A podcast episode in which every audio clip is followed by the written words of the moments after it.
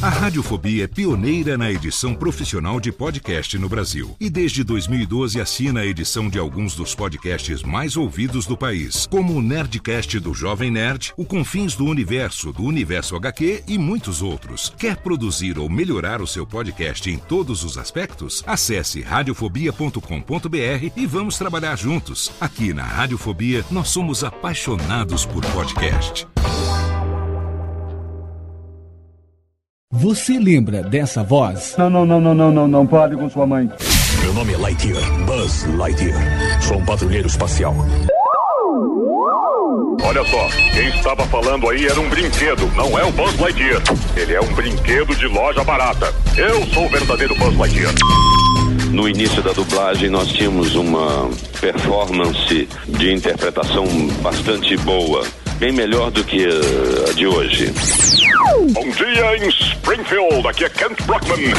Bom dia, é um prazer estar falando para esta rádio aí, para esse público tão maravilhoso de Santa Catarina. Eu fazia mais ou menos assim, tipo voz de pato. Santa Tartaruga queria um pedaço de pizza. Se for de chocolate é melhor, viu?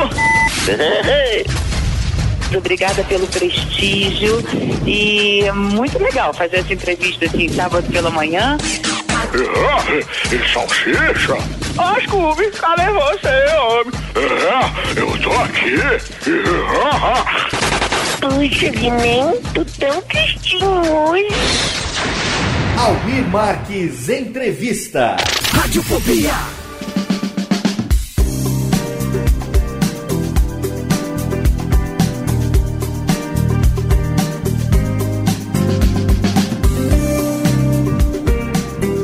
Saudações, ouvinte do Radiofobia, eu sou Léo Lopes e é com orgulho que trago para você mais um arquivo do nosso acervo Almir Marques Entrevista. Você que acompanha o Radiofobia, você sabe, nós somos entusiastas da dublagem brasileira, nós adoramos esse ofício desses profissionais, os atores, os diretores, os tradutores, aqueles que trazem para nossa língua os filmes, os seriados de televisão e principalmente os desenhos animados que nós adoramos tanto. Esse nosso acervo Almir Marques Entrevista ele faz parte do arquivo do nosso querido Almir Marques, que é um radialista, locutor da 93 FM, lá da cidade de Rio do Sul, em Santa Catarina, que durante mais de 10 anos ele entrevistou semanalmente dubladores no seu programa de rádio e agora todo esse acervo riquíssimo é disponibilizado mensalmente para você aqui no Radiofobia. Para esse mês de janeiro de 2014, nós escolhemos uma entrevista gravada em setembro de 2002 com um dos pioneiros da dublagem do Brasil,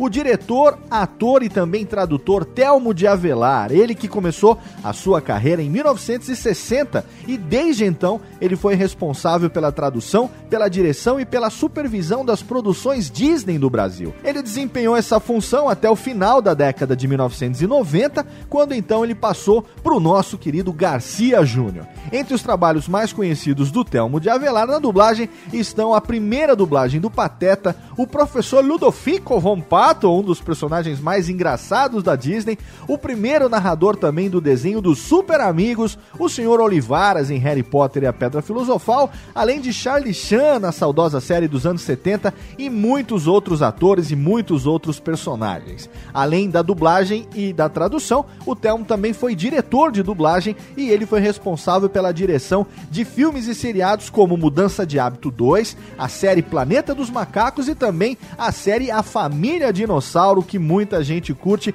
entre inúmeros outros trabalhos ao longo de mais de 50 anos de carreira. Então, agora é hora de você curtir essa entrevista com o Telmo de Avelar. Mas eu quero deixar para você também uma dica, eu quero deixar também como curiosidade, porque eu acabei de dizer que o Telmo foi responsável pelas produções da Disney no Brasil até os anos 90 e depois ele passou o bastão pro Garcia Júnior. Garcia Júnior, se você não sabe, é o responsável pela dublagem de Arnold Schwarzenegger, ele que fazia o He-Man, ele que fazia o MacGyver, aquela voz, aquela voz né, de Garcia Júnior, por que não?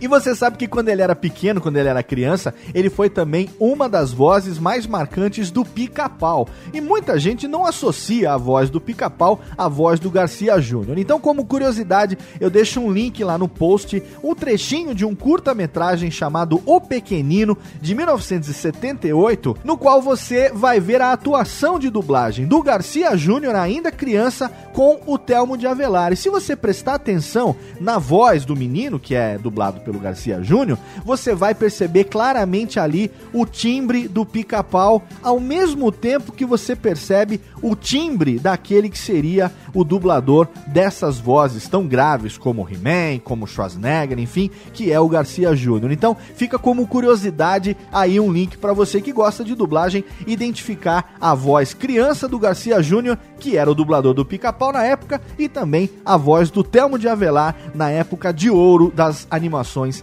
da Disney. Agora tá na hora de você aumentar o som e curtir mais essa entrevista exclusiva no Radiofobia do nosso acervo Almir Marques Entrevista. Em fevereiro tem mais. Espero você. Um abraço. Tchau. Radiofobia. Radiofobia. Radiofobia. Radiofobia. Radiofobia.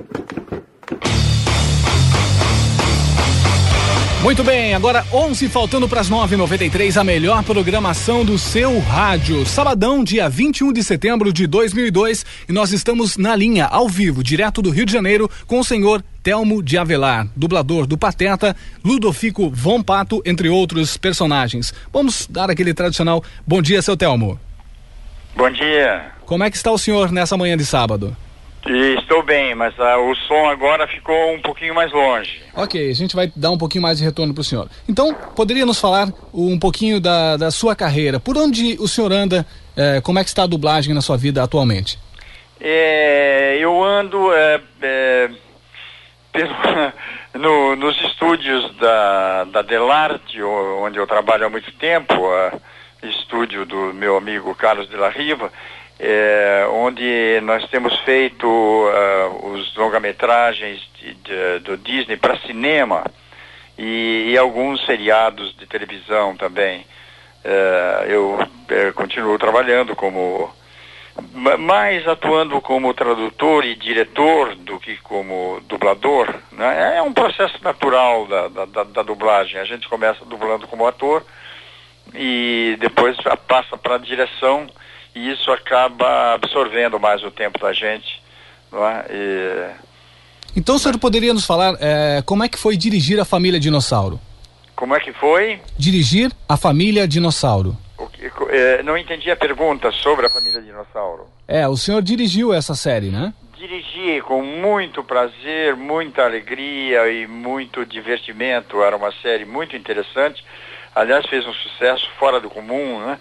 É, aliás, são, uh, são algumas coisas das quais eu me orgulho na minha carreira, que são uh, duas séries que eu dirigi que fizeram um sucesso de repercussão assim fora do comum.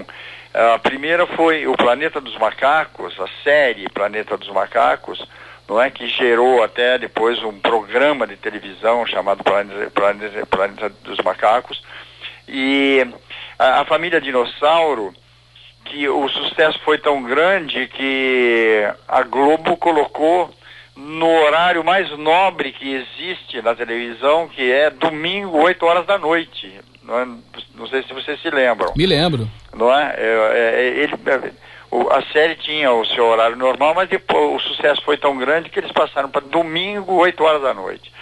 É, é, realmente é, uma, é um trabalho do qual eu me orgulho muito, porque eu fazia a direção e a supervisão do texto, eu fazia a adaptação das piadas, porque havia muita piada eh, local, americana. Então eu procurava adaptar para coisas nossas aqui. Ok. E brincava com, com, com personalidades locais, assim, quando eles eh, não é, faziam uma piada local, eu procurava adaptar para uma situação, ou um personagem, uma personalidade local. Uh, é, a começar é, o, o, a, a, família dinossauro, o, eu, eu comecei por mudar o nome do, do, do protagonista, porque no, no inglês o nome dele era Earl Sinclair. Aliás, Earl é um nome horrível, né? E-A-R-L. É um nome horrível para dizer, para a gente colocar um nome desse num diálogo, vai parecer que a pessoa está falando eu, né? Ah, porque eu disse que não sei o quê. É, então eu tive que mudar, eu, eu mudei o nome dele para Dino da Silva Sauro. E foi o senhor que escolheu? Parece que foi uma coisa que pegou, né? O sucesso da série era tão grande que a, a dubladora que fazia o Baby, ela, ela tinha que dar autógrafo na porta da, do, dos estúdios do Herbert Richards, porque o Herbert Richards, na época, alugava, ele tem os estúdios de dublagem e tem estúdios de, de filmagem também que ele alugava para Globo. A Globo gravava novelas ou minisséries lá. Então é, era comum na porta da saída da, da, do Herbert Richards haver sempre aquela, aqueles fãs, caçadores de autógrafos, né? E que ficam caçando autógrafos dos, uh, dos, dos artistas globais, né? E o curioso é que quando, é, além deles pegarem autógrafo dos, dos famosos artistas da Globo, eles também ficavam caçando autógrafo da menina que fazia a voz do Baby. É? Tamanho foi o sucesso da série. O senhor não chegou a fazer nenhum personagem na série? Não, eu fazia eventualmente um papelzinho ou outro, assim, ainda outro dia alguém me lembrou. Parece que a série está sendo repetida no SBT aos domingos de manhã. Exato. Que eu não tenho tido tempo de ver. Mas às vezes eu fazia um personagem ou outro. É como eu digo, a minha atividade hoje mais uh, é mais centrada na, na direção e, e, e direção do, de dublagem e, e tradu tradução também. Certo. Eu gostaria de saber se o senhor tem saudades da época em que fazia o Pateta e o Ludovico Fompato. Tenho. Do, olha, do, o Ludovico, é, o Ludovico me cansava um pouco, entende? Eu até é, acho, acho até bom, acho bom que ele tenha me dado uma certa folga ultimamente, porque é um personagem muito cansativo. Eu procurava fazer um sotaque alemão, não é? Porque eu também sou aí do sul, eu sou de Curitiba e eu tenho descendência alemã, de forma que eu tenho facilidade para fazer um sotaque alemão mas é, eu fazia com aquele R gutural e isso me atrapalhava, me dava muito trabalho, pra, porque o, o, o Ludovico ele fala muito rápido. Aliás, um grande problema da dublagem atualmente é que os, os dubladores, os atores americanos, eles falam cada vez mais rápido. Eles parecem que já não falam mais para se comunicar, para serem entendidos. É um, o inglês está ficando uma língua quase impossível assim de, de se entender. Eles falam muito rápido tudo. E hoje em dia o, o, diálogo nos filmes é todo muito rápido, é tudo, tudo acabalado, um falando em cima do outro, é, um, é uma loucura. E será que o senhor poderia fazer um, um trechinho da voz do Ludovico Fompato para nós é, recordarmos? É, sem ter um texto na frente, é, eu acho meio difícil, mas eu tenho uma revista de teatro aqui que eu acabo de receber da SBAT, eu vou ver se leio um, uma coisa, uma fala qualquer. Deixa eu ver. Uh, não, mas uh, tá difícil porque porque uh, a linguagem é a linguagem é de caipira então, para adaptar para para adaptar para o alemão. É, bem, mas tudo bem. Eu vou eu vou ler um trechinho aqui do da descrição do cenário é, com a voz do Ludovico. O interior de uma casinha de roteiro bem rústica situada às margens do rio São Francisco. Uma porta de entrada, que, outra que dá acesso ao interior da, da, da casa, uma prateleira com copos, talheres e tudo mais que um roceiro pode guardar ali, incluindo um, barzinho, um baúzinho. Deverá haver também um oratório com imagens de santos nas paredes. Deverão estar fotos antigas dos antepassados do casal, protagonista e demais adornos e enfeites característicos eh, dos roceiros da região do Rio São Francisco. Tá bom. Que maravilha! É, o, Olha. É o Ludovico Fompato. Falando. É, é, um sotaque que deve ser comum por aí. Não sei muito. se atualmente é, mas havia antigamente Santa Catarina. É, muito comum na região de Blumenau, Pomerode. É, Na, em determinadas regiões aqui de Santa Catarina, ele, esse sotaque é bem característico. Aí no Rio do Sul não tem não? Rio do Sul também tem uns descendentes de alemães, sim. É. Aliás, eu lhe falei uma vez que eu tenho um primo que parece que ele tinha um hospital aí, o Gertner, o Arvino Gertner. Eu acho que era em Rio do Sul, não? Exatamente, é uma pessoa bastante conhecida aqui. É bastante conhecido aí, né? Exato. Uhum. É, faz muitos anos que não o vejo. Seu. Mas, não sei se não sei se está vivo ainda, inclusive. Nós vamos é, entrar em contato com a família e aí vamos, vamos passar mais informações para o senhor aí por telefone. Isso, aproveita e manda um abraço meu para ele. Tá ok, seu Telmo. Uhum. Nós estamos ao vivo para toda a região do Alto Vale do Itajaí aqui, uma região talvez o senhor não conheça, mas uma região muito grande e que gostam muito desse quadro de quem é essa voz. Então, uhum. agora vamos falar um pouquinho sobre o Pateta. Como é que foi o Pateta na sua vida? É, o Pateta porque é, eu, eu tomava conta, eu fazia as dublagens de, de, de é, houve uma época que fazia dublagem de quase todos os filminhos do Disney, né? Da Disneylândia e, e, e sempre havia a participação do Pateta e eu, e eu achei mais prático que é, ir fazendo a voz do Pateta, que não, não acho que não é muito difícil. Eu, eu, eu me baseava no, no o que os músicos chamam de diapasão, que é o riso dele, né? Aquele riso dele. e por aí eu, eu pegava a voz dele, que é mais ou menos em cima de, desse riso. Mas uh, depois entraram novos uh, supervisores lá no estúdio e e, e, resolveram mudar a voz do Pateta, né? Eu me lembro que uma vez eu recebi, porque e, e, vinham instruções muito estranhas lá dos Estados Unidos. Uma delas é, dizia que eu devia, para fazer a voz do Pateta, eu devia, quando falasse, eu devia fazer como se estivesse engolindo. Eu achei esse negócio meio ridículo, entende? Eu achei que ou a gente a gente, a gente ouve a voz no original e procura imitar é, intuitivamente, na, de um modo natural, ou é, não é, agora ficar imaginando como é, as instruções deles de que eu tenho que, no, no momento que estou falando, eu tô, devo estar tá engolindo, aí eu, eu desisti. Eu digo, não, então, então eu estou fora disso. Eu estou fora disso. Aí eles resolveram botar outra pessoa. Mas a, a, voz que o senhor é. dava, a vida que o senhor dava ao Pateta, não, é, nenhum outro conseguiu. Na minha opinião, é a melhor voz do Pateta, desse personagem. Muito obrigado, muito obrigado. Ainda bem que, ainda bem que, que, que alguém que reconhece isso. Porque eu, eu assisti muito uh, o Pateta e também a Disneylândia na, na, década de 80 e realmente pude perceber a voz dos personagens. E soube que o senhor também descobriu o Jaluse que fazia o Pato Donald, não é? É, o Jaluzzi fazia a voz do Pato Donald. O senhor descobriu é, esse talento dele, né? Hein? Foi o senhor ele, que descobriu. O, o, o Jaluzzi era mais ou menos ligado a cinema. Ele, ele tinha uma firma de, de, de, de entretenimentos para, para eventos infantis, para festas infantis. Aliás, ele, ele, ele foi. Ele, o, o Jaluzzi foi até um precursor nessa área, assim, de, de, de eventos para, para festas infantis, né? Que hoje em dia há muita coisa dessa. E, e, e ele, e ele fazia, ele incluía é, é, projeção de filmezinhos com, com. Ele tinha um projetor de 16 milímetros e ele arranjava filmes é, infantis com personagens infantis e tal para festas de aniversário de, de crianças.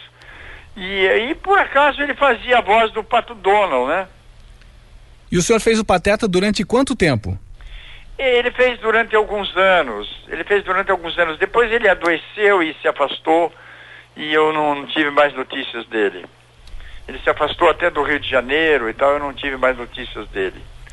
Mas era um. É, era, era perfeita a voz de, dele, né?